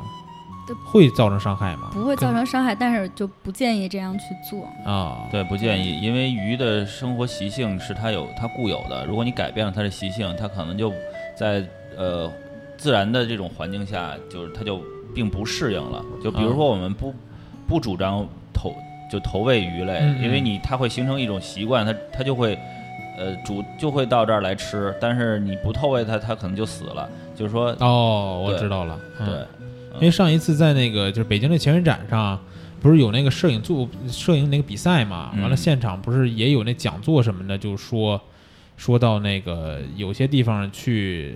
为了让大家啊拍摄，去投喂一些这鲸种鲨是吧？对鲸鲨或者是喂养的鲸鲨，对，或者有地方有那种鳄鱼什么的，他们就习惯了，就知道就跟宠物一样嘛。嗯，嗯习惯了，我知道这儿有吃的，我就老来这儿，老来这儿。嗯但你哪天万一不喂了，他们就对对对，没吃的了。它就不适应这种自然的，没准儿以后就丧失。了这种捕食的能力，也是有可能的。对，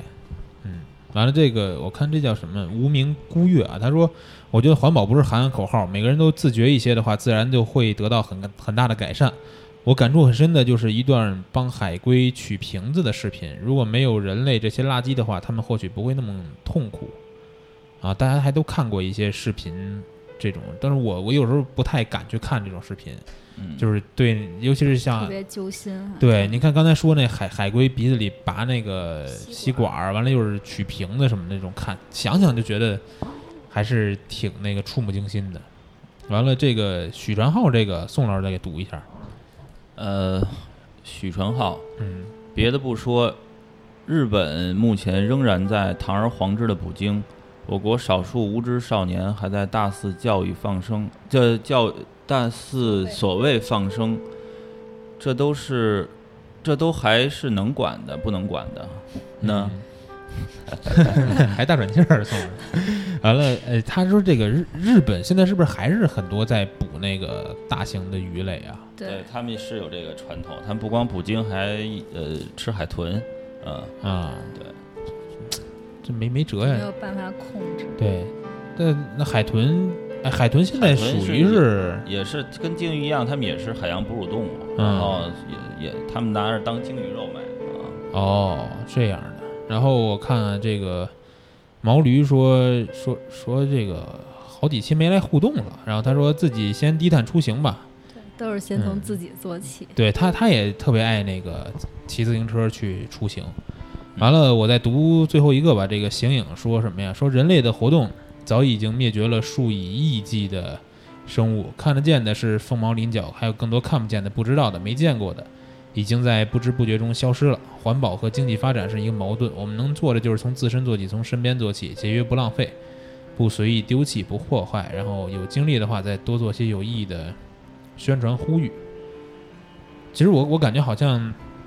就是从口号上来说啊，没有那么大的煽动性，是吧？就是你你去喊口号，或者是你跟身边的人说，你说你要注意低碳出行，你要注意环保，或者说那个你们说潜水的时候要注意注意什么的话，好像他们当时是会听，但是听完了也也就是耳旁风。有时候还真的挺需要那种让人触目惊心的纪录片儿，对，或者是视频，你看完才会有真的感想，说原来这个地方已经成这样了，原来这些动物已经成这样了，对吧？让人类破坏的，所以说这些纪录片儿啊，这些不管是摄影作品也好，还是视频的这种动态的这种作品也好，嗯呃，它的目的都是说能让你对大自然的美去有一些了解，然后能让你去有有兴趣去接触更多的接触自然界的中的这些这些生物，这些美好的这种环境。嗯，等你有了这种，就等你能真正的去感受到这些大自然的馈赠，爱上大自然的时候，你才能发自内心的，呃，想去保护它。嗯啊，我们每天就是在城市里生活，衣食无忧的，呃，我们想不到我们要去保护一个什么，可能觉得跟我们离得很远，但其实它跟我们的生活息息相关。嗯，就是你每天都在抱怨为什么天气这样，对吧？。对，比如其实这就是因为你很可能是你自己的一其实我小行为，们呼吸所有人都这样。最最基本的就是氧气，嗯嗯、那大大部分都来自于海洋。如果海洋破坏了，这些生物没有了，那我们氧气可能都都呼呼吸不了，嗯，就最简单的。对，那所以最后节目的最后，我觉得，呃，宋老师刚才也是发表了一番感言啊，然后，呃，王老师这边是不是能给这个即将去潜水的，或者说去水社的朋友们一些建议，对吧？看你有有没有一些你的这经验能传授给大家的？啊，忘了要忘了要说什么是吗？不是，就是其实就是，呃，随便跟大家说一说，说说你们在潜水当中的一些，比如说遇到的一些危险啊，或者是说，呃，不管是说人类的危险，还是说对海洋的危险，这种有没有啊要给大家的建议？对，就其实那个，就是大家现在是喜欢拍水社的人还是越来越多的。然后给大家一个比较中肯的建议，就是一定要循序渐进，量力而行，然后安全为主。原则就是说，出去潜水摄影的话，首先也是安全，然后其次就是开心，最后才是说拍照去记录嗯这些画面。这是一个不能倒置的一个概念，就哦是这也是我会经常跟朋友去讲的，安全、开心潜水。嗯，然后就是我们再利用这个漂亮的图片，然后来推广这个潜水这个运动，然后最后让大家触就是感到触动，然后去发自内心的去对这个海洋进行保护。嗯，对，我觉得刚才说到那本末倒置这事儿挺重要的啊，就是你不能为了你想拍到这些照片儿，然后急于求成，说我可能还没学明白，或者是自己的潜水技能没掌握好，我就要去拍这些照片儿，结果自己一个没站稳，咣叽一脚下去，一片珊瑚让你给踩死了那种的，对吧？这种事儿估计在就是这种就是二把刀这种潜潜潜员里边儿也不不少见。对，可以先选择一些比较简单的这种潜点去潜水，嗯然后适应了好了以后，然后慢慢的深入，然后最后再呃进行水射。嗯，而且就是想要水射呀，朋友们，钱得到位。我觉得啊，我觉得钱得到位，是不是？因为我确实潜水长上看了看啊，不到位玩不了啊，朋友们，赶紧努力吧，这是一个多么有意义的事情，很好玩，很好玩。对，很好玩。看到那些照片就觉得一定要去尝试一下，对吧？对，这也就是说，这个陆地摄影和潜水摄影这个有很很大不同的地方，就是说这个投入是完全不一样的。嗯，一，你，要去学潜水，然后还嗯要去买潜水摄影的这些所有装备，然后更得花大量的时间呀、金钱呀，然后去很远的地方才能进行拍摄。对，请假然后去旅行潜水，完了才是拍摄。对，不是说我今天出门约一姑娘我就拍一组人像了，哎，这事儿真是，呃，我们聊一聊，大家听一听，也就那么回事儿啊。大家这个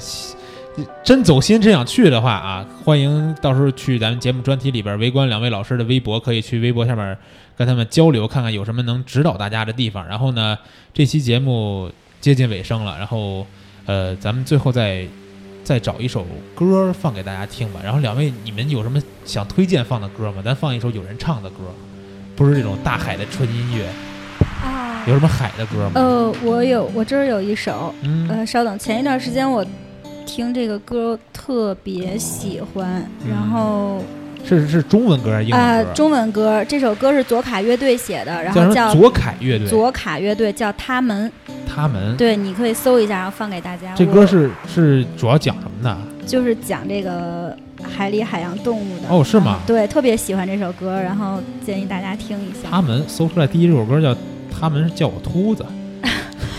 动物的那个他们，哦，动物那个他呀。对，哦，我还说呢，我搜这个一下，歌词写的特别好。是吗？哦，还真有左卡乐队他们嗯，放一下啊，然后。大家如果喜欢这歌的话，可以去搜一下，就是动物那个他们，然后叫左卡乐队，然后去看一看歌词儿。那咱们这期的节目就以这首，呃，王老师推荐的歌曲结束，然后咱们就呃下周再见。谢谢谢谢谢谢大家。谢谢大家。对，喜欢我们的话，可以去蜂呃这个新浪微博搜索“蜂鸟说”，然后微信订阅号搜索“蜂鸟说”。大家下周再见。